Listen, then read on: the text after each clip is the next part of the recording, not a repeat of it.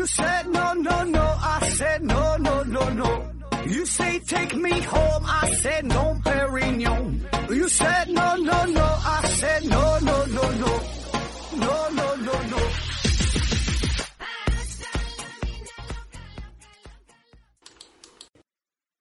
拼命探索，不计后果。欢迎您收听《思考盒子》，本节目由喜马拉雅平台独家播出。呃，今天还是回答听友的问题。第一个问题，啊，盒子你好，请问动物会得心理疾病吗？如果有，会有哪些表现？和人类有哪些区别？心理疾病是不是群居动物特有的？呃，说动物的心理疾病啊，这事儿吧。嗯，其实也有哈，动物也会有，特别呢是哺乳动物，就相对高级一点的，它们呢也会有一些心理上的变化，有一些情绪的波动啊，甚至说，呃，会有一些和咱们人类啊相似的一些心理上的问题，呃，比如说抑郁症啊、焦虑啊、恐惧啊、强迫症啊、创伤后精神压力啊等等等这些表现，在动物身上也会有啊。当然，这方面的研究吧。呃，还存在着很多争议啊，因为本身就是对于咱人类自己来说，这些心理疾病啊，这些研究也不是特别深入啊，也是一个很有争议的话题。咱就比如说抑郁症，那你说抑郁症怎么去诊断啊？这里边有很多都是主观的感受，都是主观的指标，对吧？比如说这人啊有自杀倾向，那你怎么怎么评判啊？比如说一个月有几回自杀的倾向？对吧？很难去去量化啊，这个念这个念头，你有多强的自自杀倾向，怎么去打分儿，对吧？很难量化。还比如说对任何事物都失去了兴趣，那怎么叫失去了兴趣？我觉得这个这个强度，每个人的感受是不一样的啊，所以这些很多都是主观性的东西，很难进行一个客观的评判。那对于动物来说，这事儿就更难了。动物它不会说话，不会表达啊，起码说跟人类没法自由自由的去交流。嗯，所以呢，他们即使有这种倾向吧，也很难被人类察觉、被人类所发现啊。所以说，这个确实是有一些争议的地方啊。但是呢，目前的研究吧，不管是科学家、动物学家啥的，呃，也看出了一些端倪，就是动物的表现呢，会有一些改变。嗯，就比如说，咱经常这个这个在网上看到说，狗啊或者猫啊，它摇尾巴的动作呀、走路的动作呀，这些表现，它会就是这。动作不一样啊，反映他的心理也不一样。有时有时候是高兴啊，有时候是沮丧啊，有时候想跟你玩啊，有时候是真的生气了呀，对吧？这是不一样的。再比如说鸟类啊，有的鹦鹉喜欢拔自己的毛，可能就不太高兴了啊。有的动物它不吃不喝不睡觉，极端情况下还还有这个自我自我摧残、自我损伤的。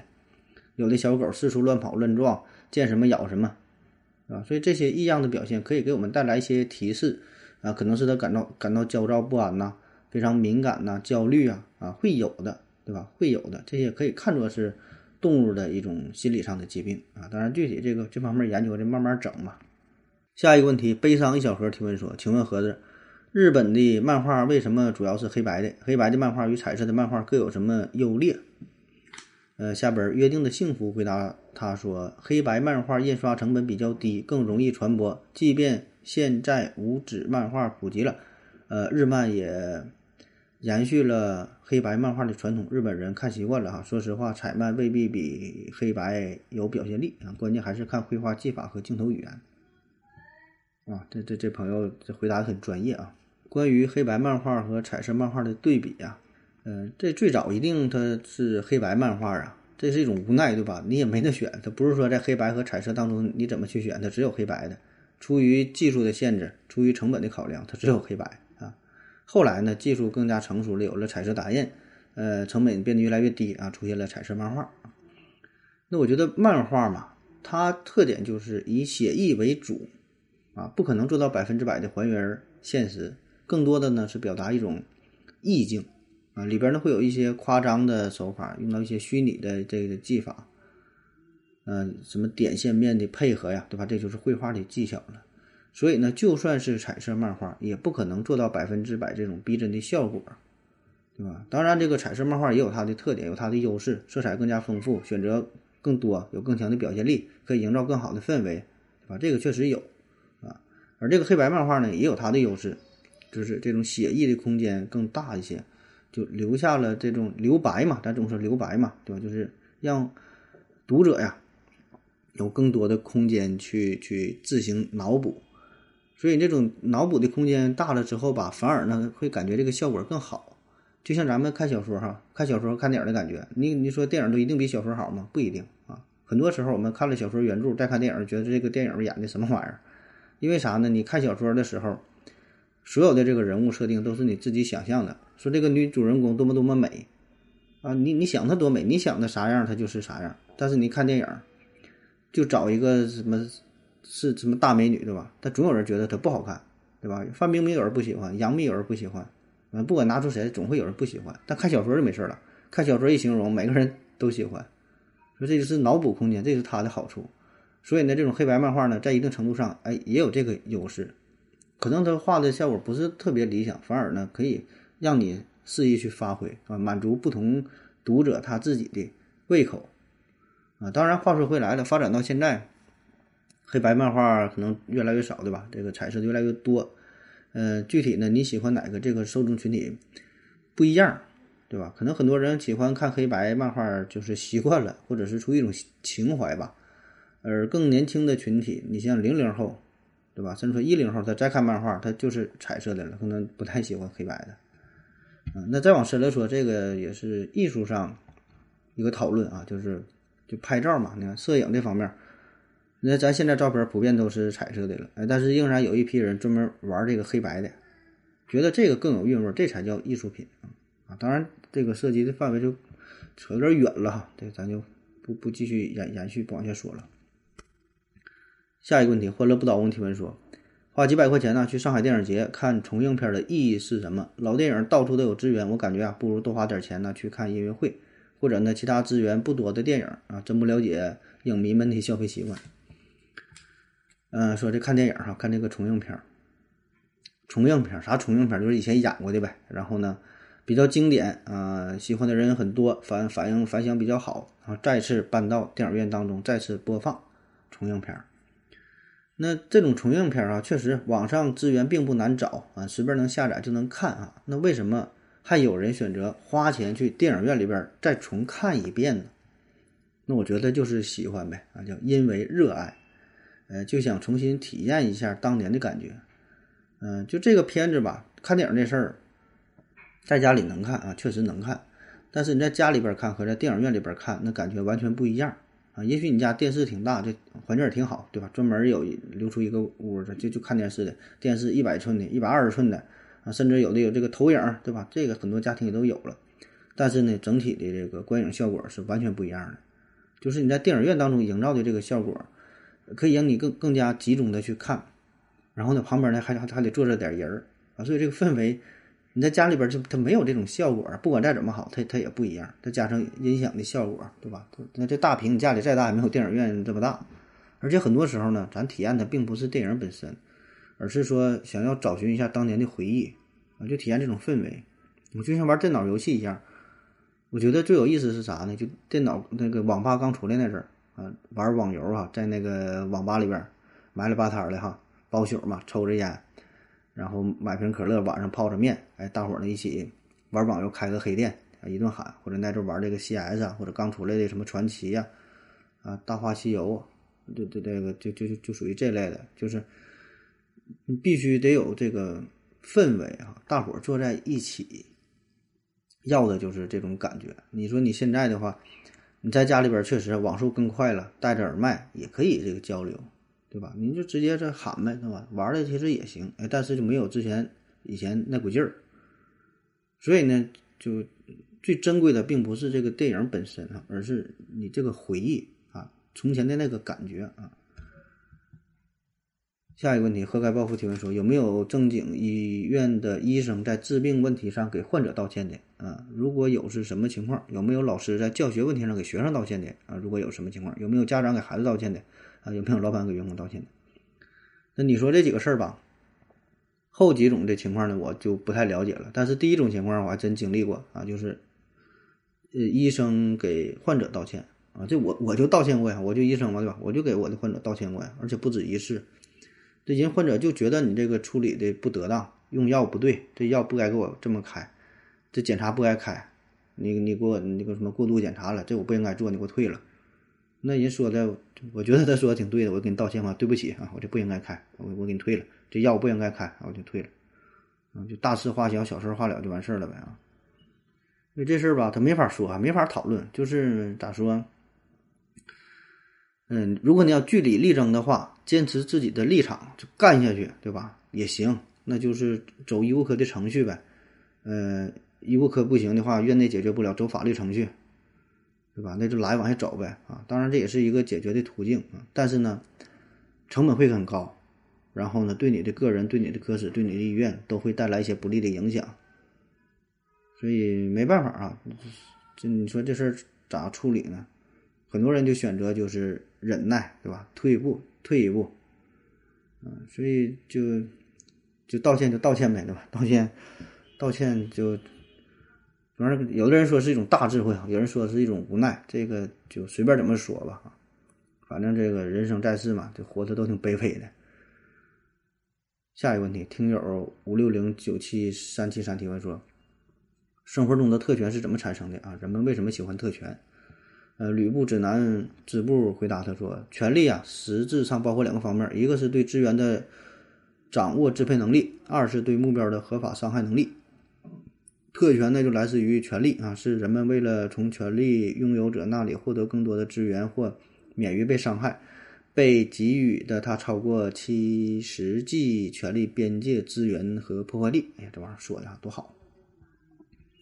特权是啥意思？我觉得就是你占据了更多的资源啊，甚至说占据了不属于你的资源，你不应该有的这个这个权利。那说的更通俗点儿，就是。从生物学的角度来说，你就是有了更强大的交配的能力，对吧？你说你现特权发展到最后，基本都是生物学的角度，对吧？最后都不就是那么点儿逼事儿嘛，对吧？你强健的身体就更加迷人，对吧？有吸引更多的异性跟你交配，可以产生更广泛、更良好的后代。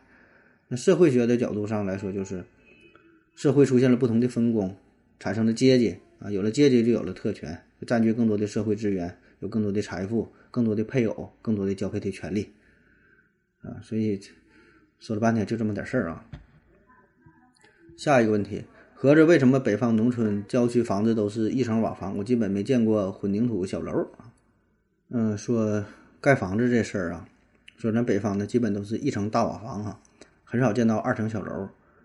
这事儿我觉得还是与气候有一定关系吧。这南北方的气候差异很大，你看。南方天气呢，这气候呢啥，下雨天比较多，哎，比较潮湿，呃，所以呢，这空气潮湿的话，你要住一楼吧，就不舒服，对吧？潮气很重，所以一般选择盖二层楼啊，或者更高。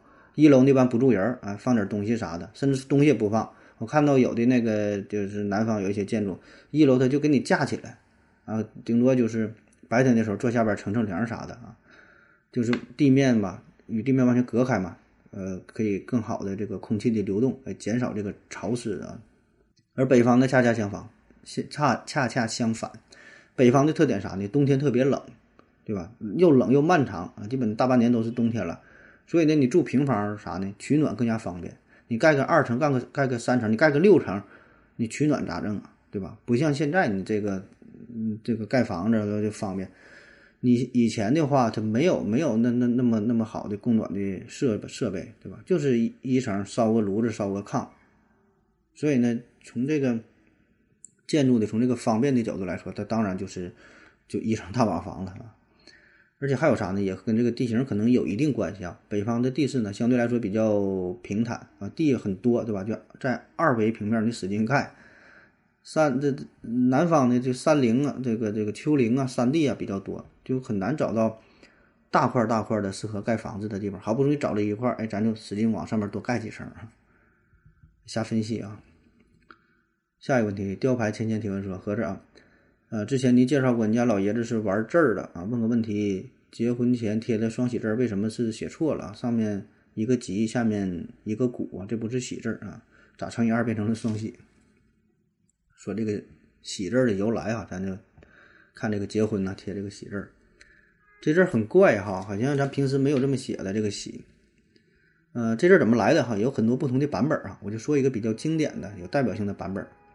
说从前呢有个人儿啊叫有喜啊，名字叫有喜啊，有喜啊，他是一个读书人，哎，苦读十年想要进京赶考，考了两回呢都没考上，啊，第三年呢又去赶考。进京途中呢路过一个小山村儿，哎，这个村子里边呢有一个员外啊，这个村最最有钱的了，首富，哎，在这个员外的门上呢贴了一个对联儿，这对联呢只有上联哈，没有下联。上联写的是“走马灯，灯马走，灯灭马停蹄”。那尤喜看了看，嗯，一时也对不出来啊，完就记在心中了。继续往前走，到了京城，京城考试，考试很顺利，第一个交的卷儿。然后考官一看这人挺厉害啊，第一个交卷儿，我出出一个对联难为难为他，说的是“飞虎骑，骑虎飞，骑卷龙长身”。尤喜一听，哎呀，这个熟啊！正好就把之前看到那个对联啊，这个就用在这了啊。走马灯，灯马走，呃，灯灭马停蹄。这考官一看，哎呀，不错哈，这小子挺厉害，留下了深刻的印象。然后咱说他考完试继续就回家了嘛，回家再次路过了一个小山村，又看到这副对联，上面空着呢哈，还是没人写。那于是顺手啊就把那考官的出的这个这这个这个联呢写上了啊。当然这里边不严谨哈，这个对联是分为上上联下联的哈。这这对联这学问很大，咱你就你就当这个真事儿听吧啊！正常的仄起平收啊，讲这个对联有这个六项啥的，你你就你就听个热闹热闹就就行了。然后说这家员外呢姓龙哈，他有一个独生的女儿啊，叫龙喜凤，从小呢喜欢学习，知书达理，学问很深，但是呢一直愁啊找不着婆家，因为太优秀了，一般人看不上。